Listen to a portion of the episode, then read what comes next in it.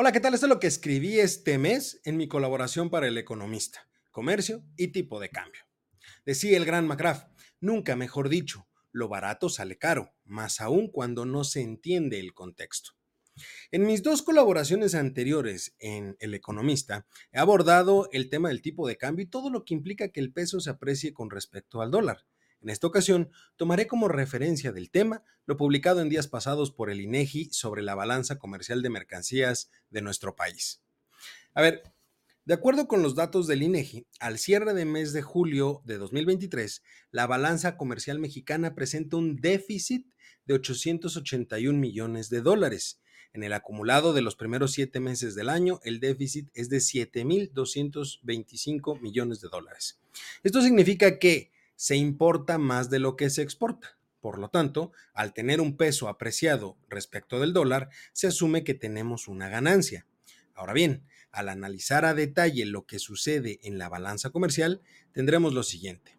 Primero, las exportaciones totales registraron un aumento en términos anuales de 2.9%, un resultado marginal si consideramos el volumen de lo que se produce al interior del país. Dicho resultado está soportado por un incremento de 5.7% en las exportaciones no petroleras, dentro de las cuales el mayor impulso lo tuvo las dirigidas a los Estados Unidos al crecer 6.9%, lo que refleja una alta dependencia de la economía americana.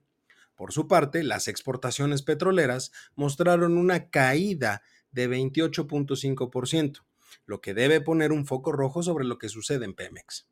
Segundo, las importaciones, que es donde en principio tenemos una ganancia, reportaron una caída anual de 7.7%, ligado a una baja del 50.8% en las petroleras, pero un incremento del 0.3% en las no petroleras. Sin embargo, dentro de estas últimas se reportó una reducción importante en las importaciones relacionadas con bienes de uso intermedio, menos 10.4%, seguido de una contracción del 9.1% en los bienes de consumo. Pero las importaciones de bienes de capital crecieron 23.3%. Eso es lo que hizo que tuviéramos una balanza deficitaria. En resumen, tenemos un buen resultado, aunque marginal, donde hay una pérdida por el tipo de cambio, es decir, en las exportaciones.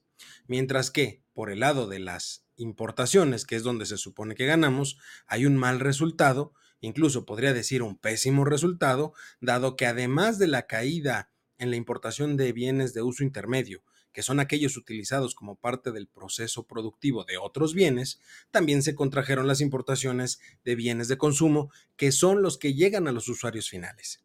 Por lo tanto, en términos de comercio, al día de hoy, el peso fortachón juega en nuestra contra. Ahora bien, otra lectura que se le puede dar a los datos de comercio es que la economía mexicana es menos productiva, dado que al disminuir la importación de bienes intermedios, se reduce también la producción de bienes finales. Sin embargo, el nivel de consumo interno aumentando, resultado de los incrementos en el salario mínimo, los programas sociales y las remesas así como el buen desempeño de la economía de nuestro principal socio comercial, que permite que las exportaciones continúen creciendo y se generen empleos en industrias como la de las manufacturas, que aumentó el nivel de personas ocupadas en 0.1 puntos porcentuales, pero a costa de otras como la de la agricultura o la de la construcción, que tuvieron disminuciones en el nivel de personal ocupado de 0.5 puntos porcentuales y 0.2 puntos porcentuales respectivamente. en buen cristiano, se confirma que el tipo de cambio no es indicador de un buen desempeño de la economía.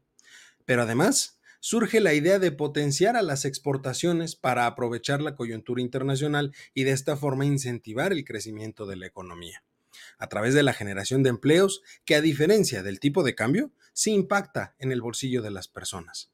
Además, no es una fórmula nueva, el motor de las exportaciones fue el que logró sacar a la economía nacional de la crisis de 1994. ¿No cree que sea irónico el escenario, usted que me ve y me escucha? Lo que más desprecia el actual gobierno es la relación con el exterior, y es justo ahí donde se encuentra una buena parte de la solución a largo plazo para los problemas económicos del país.